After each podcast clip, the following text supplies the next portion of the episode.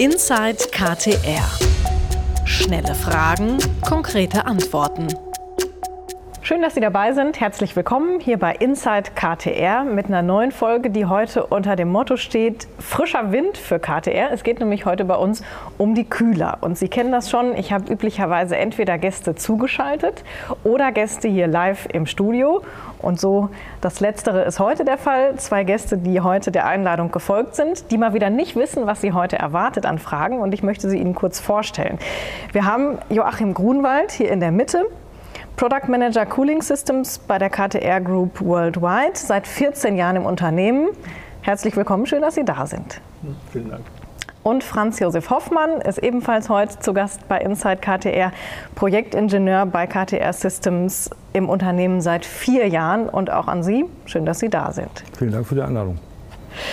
Ich habe hier im Laufe der Zeit schon mit einigen Ihrer Kolleginnen und Kollegen gesprochen, ähm, fast alle aus dem Bereich der Antriebstechnik. Also das war Hauptthema, sonst eher. Heute sprechen wir mal über Kühler. Wie passen die Kühler eigentlich, Herr Grunwald, in das Portfolio der KTR? Ja gut, der Start sagen wir, für, für uns war wie gesagt, vor 14 Jahren. Die KTR machte ja auch neben wir, der Antriebstechnik in dem Bereich Kupplung und ähnliches, macht Hydraulikkomponenten. Und die Idee war damals, dass man zu den Hydraulikkomponenten auch die Kühlung macht, dementsprechend für Aggregate und ähnliches. Also die sogenannte Hydraulikkühlung. Und ähm, da sind wir damals mit gestartet, haben ein, ein Programm aufgebaut, sagen wir, was heute im Bereich OAC, also bei Bettmer ist. Und ähm, ja, sind dann später einfach dazu durchgestartet, einfach, dass wir gesagt haben, wir liefern auch viele Kupplungen zu dem Bereich Verbrennungsmotoren und ähnliches. Wir möchten uns erweitern. Und somit sind wir aus dem Markt eigentlich gekommen wo, oder gegangen, wo ich vorher war. Ich war vorher bei einem amerikanischen Unternehmen, einem Großkonzern, der im Bereich Kühlung auch Automobile und ähnliches unterwegs sind. Und wir sind dann angefangen, wirklich an diese Kunden auch Kühlsysteme zu verkaufen, zu entwickeln und zu verkaufen. Mhm. Herr Hoffmann, wenn man sich auf der Website mal so ein bisschen umschaut, findet man ganz viele Buchstaben und Abkürzungen, wenn es um Kühler geht. OAC, MMC beispielsweise. Und die Zuschauer von Inside KTR fragen, wo der Unterschied liegt.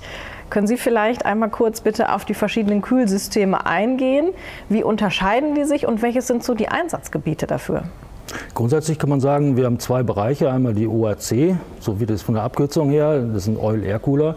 Äh, das ist der Bereich der Standardprodukte, die überwiegend im Hydraulikbereich eingesetzt werden. Das sind klassische Katalogware. Ich wähle nach Leistungen aus, äh, wie ich in meiner Applikation diesen Ölkühler brauche, sprich ganz normale Kühlung, Wärmeaustausch, sprich Wärmeabfuhr.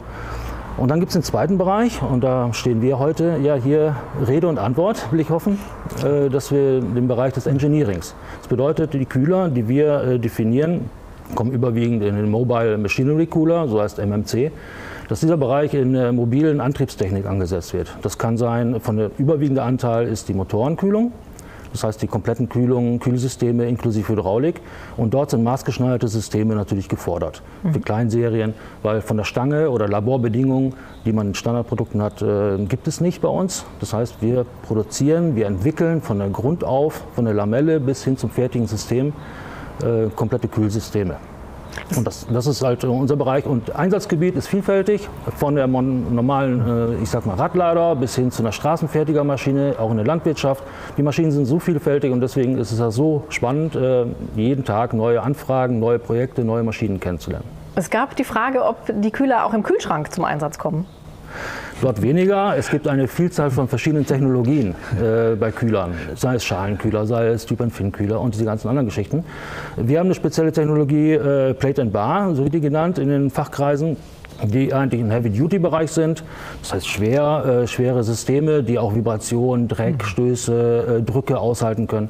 Im Kühlbereich gibt es andere Wärmetauscher, die andere Technologien darstellen und somit finden unsere Systeme dort keinen Einsatz. Herr Grunwald, können Sie mit, dem, mit, dem, mit der Produktsparte Kühler, sagen wir mal, ähm, auch neue Märkte, neue Kundengruppen erschließen? Also neue Märkte, also die Märkte sind uns ja relativ bekannt, wo wir heutzutage sind, unterwegs sind. Das ist ja traditionell bauen wir Kühler für Verbrennungsmotoren. Wir bauen Kühler sagen wir, für Hydraulikaggregate und ähnliches, aber natürlich auch Sonderapplikationen für verschiedene Märkte, sagen wir, Elektronikkühlung und ähnliches. Und neue Märkte, ja, irgendwo klar, wir haben die Wende, sagen wir irgendwo, dass wir jetzt irgendwann mal uns mehr und mehr Gedanken machen, Automobil macht es vor, dass wir in den Bereich Elektronikkühlung gehen müssen. Und das wird sicherlich nochmal eine Herausforderung werden für uns. Mhm. Aber jetzt so traditionell, sagen wir irgendwo, die Märkte sind bekannt, sagen wir irgendwo, und sind auch die, die unterschiedlichen Produkte, sagen wir, wie Herr Hoffmann hat das ja gerade schön, so schön gesagt, ein, ein Kühlschrank hat einen anderen Kühler als eine Baumaschine. Sagen wir. Und genau deswegen, sagen wir, irgendwo sind wir eigentlich, wir haben unsere Märkte, sind uns bekannt und in denen arbeiten und bewegen wir uns. Mhm. Wenn wir da noch mal ein bisschen tiefer einsteigen, Herr Hoffmann, die Kühler, die Sie bauen, sind für komplexe Anwendungen gedacht. Ähm, und der Prozess, wie der Kunde den jeweils zu seinen Bedürfnissen passenden Kühler bekommt, wird vermutlich auch kein Standard sein. Können Sie uns mal so ein bisschen mitnehmen in diesem Prozess? Was muss passieren, damit dann ein Kühler auch wirklich produziert wird? Das ist eine ganz spannende Geschichte. Ähm, Standard gibt es überhaupt nicht bei uns. Der Standard bezieht sich auf eine Aluminiumplatte oder eine geprägte Lamelle. Und dann hört es auch schon auf mit dem Standard.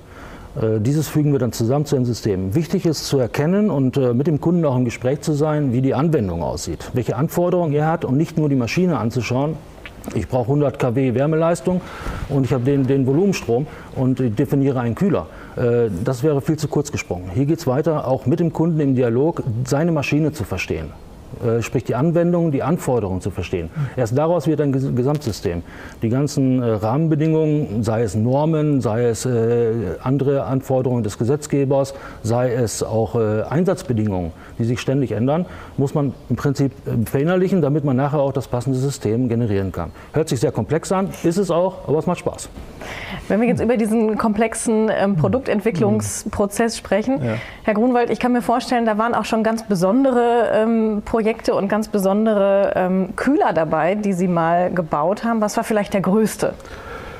Der größte, den wir bis jetzt gebaut haben, liegt ungefähr ja, in, der, in der Höhe bei 2,20 Meter, würde ich sagen, und so Breite 2,50, 2,60. Ungefähr Gewicht liegt bei 700 Kilo bei diesem Teil.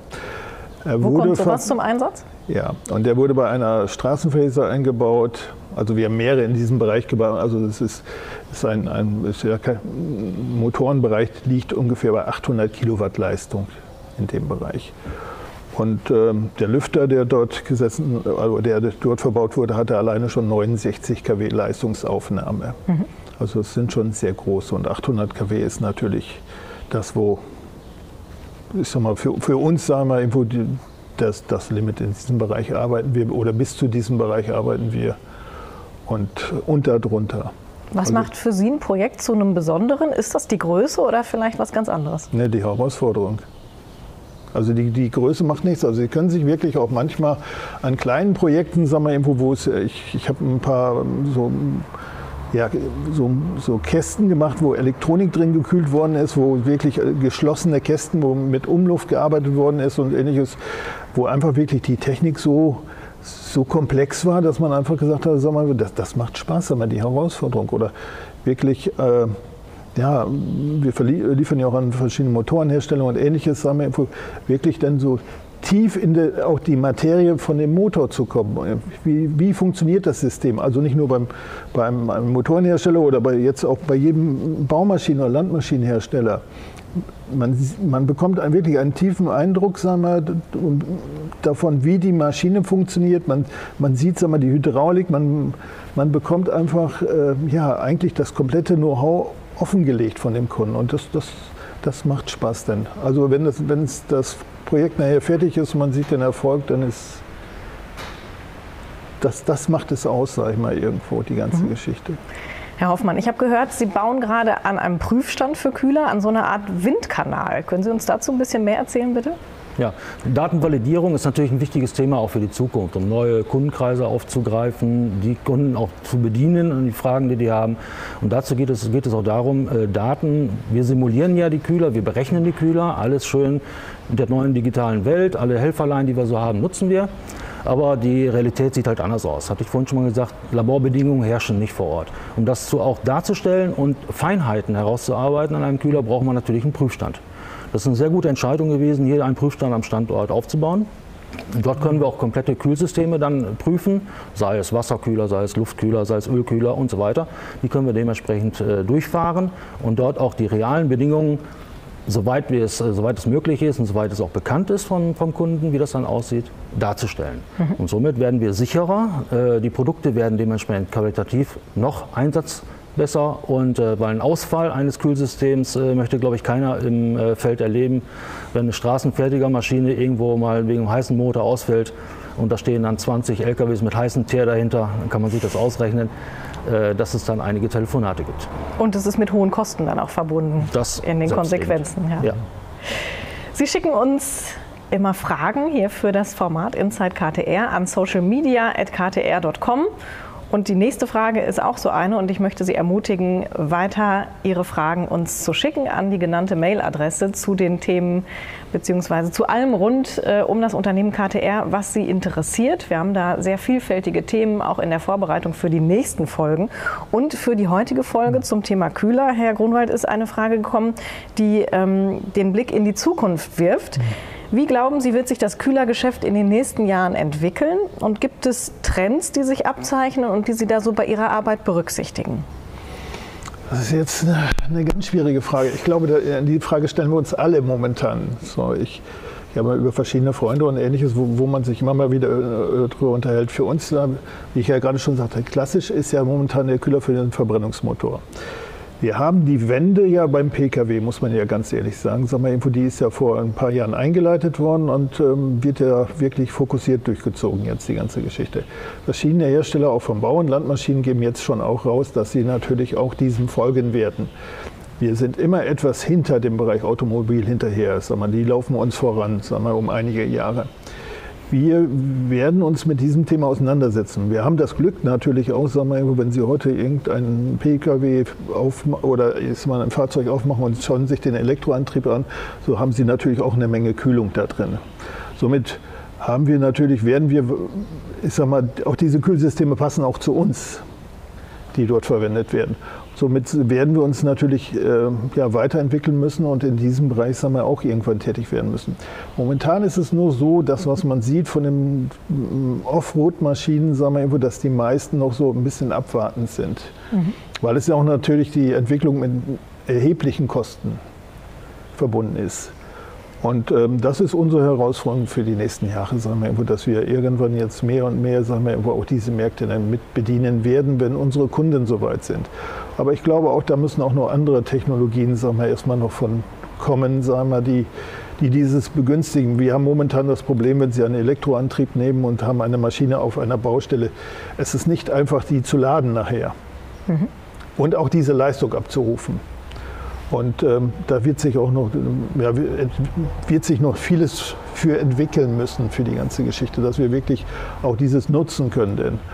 Und ähm, das, das machen wir dann. Sagen wir. Das ist so, deswegen bin ich eigentlich ganz zuversichtlich, dass es für uns vielleicht ein bisschen geändert, sagen wir irgendwo, dass der Markt sich ein bisschen ändern wird, dass der Antrieb sich ein bisschen ändern wird, aber dass wir auch diese Märkte weiter bedienen werden. Mhm. Der Slogan von Inside KTR ist schnelle Fragen, konkrete Antworten. Eine schnelle Frage noch zum Schluss. Vielleicht, Herr Hoffmann, machen Sie den Anfang. Ich möchte Sie beide fragen. Ähm, wenn wir mal so einen so Wunschzettel entwerfen oder jetzt die Wunschfee kommt, wenn Sie sich aussuchen dürften, wo einer Ihrer Kühler mal zum Einsatz kommt, was wäre ein Einsatzgebiet, das Ihren Wünschen entspricht? Ähm, ich denke, das wäre die Luftfahrttechnik. Weil gerade in der mhm. Luftfahrttechnik ist es ein ganz äh, spannendes Thema. Hier, man muss sagen, Kühler ist äh, ja im Prinzip ein Zwangsprodukt, wo ich meine ähm, Wärme abführen muss. Und äh, gerade bei der Elekt äh, Elektronik, Herr Grunwald hat es gerade auch schon gesagt, Elektrikkühlung, was wir heute auch schon machen, mit einem passend dimensionierten Kühler kühlen wir auch den Motorraum. Das muss man dazu sagen. Aber die Elektronikkühlung ist eine riesen Herausforderung, die sowohl, man kennt dies von den Autos her, aber die Energiedichte bei Baumaschinen, bei großen Maschinen wird viel äh, interessanter. Und die Luftfahrttechnik, ähm, das wäre ein Bereich, der hochspannend wäre. Ich komme daher, ich habe meine Diplomarbeit dort geschrieben, äh, deswegen habe ich da eine Vernetzung. Und deswegen vielleicht zurück zu den Wurzeln. Mhm. Das wäre spannend. Herr Grunwald, was ist das bei Ihnen? Wo würden Sie sich wünschen, dass einer Ihrer Kühler mal zum Einsatz kommt? Also äh, Herr Hoffmann hat natürlich schon mir das eigentlich das, das beste Sie dürfen sich gerne ne? anschließen. Ne? Ich würde, würde, mich natürlich anschließen. Sag mal, ja, also ich denke auch Luftfahrt sag mal, ist sicherlich äh, ja, so was, wo man wirklich, was ich mir sehr komplex vorstelle. Also mhm. ich, ich kenne das Kühlsystem einer, einer, ich sag mal, einer Boeing oder ähnliches oder einer, einer Airbus-Maschine nicht, aber das wäre sicherlich ein, ein Thema, wo ich sagen würde, das wäre mal ein Projekt, wie Sie so schön sagten, wo, wo wir mal was für machen könnten. Und sonst muss ich auch sagen, sagen wir, eigentlich jedes Projekt hat irgendwie den Reiz, wir, mhm. wenn man tiefer reinkommt. Also deswegen kann ich jetzt nicht unbedingt sagen, sagen wir, dass ich jetzt nur dieses machen müsste oder möchte oder so. Der nächste würde wahrscheinlich sagen, er möchte irgendwie für einen, einen, einen Sportwagen einen machen oder so. Vom, für den Kühlerhersteller ist es langweilig, mhm. weil es ist ein relativ einfacher Kühler. Während, während, das sei mal irgendwo, oder für ich sag mal, eine mhm. Militärmaschine, eine spezielle, irgendwo, wo dann viel Elektronik noch mit reinkommt oder so, das, wären, das sind interessante Projekte. Dann drücke ich Ihnen die Daumen, dass es eines Tages vielleicht mal dazu kommt, dass einer mhm. Ihrer Kühler auch in der Luftfahrt eingesetzt wird. Ich möchte mich sehr, sehr herzlich bedanken, dass Sie mhm. heute meine Gäste waren hier im Studio. Herr Hoffmann und Herr Grunwald, vielen herzlichen Dank. Und an Sie natürlich vielen herzlichen Dank fürs Zuschauen und Zuhören. Und damit verabschieden wir uns unter dem Motto Frischer Wind für KTR hier mit allem rund um die Kühler. Bis zum nächsten Mal, zur nächsten Folge von Inside KTR. Machen Sie es gut.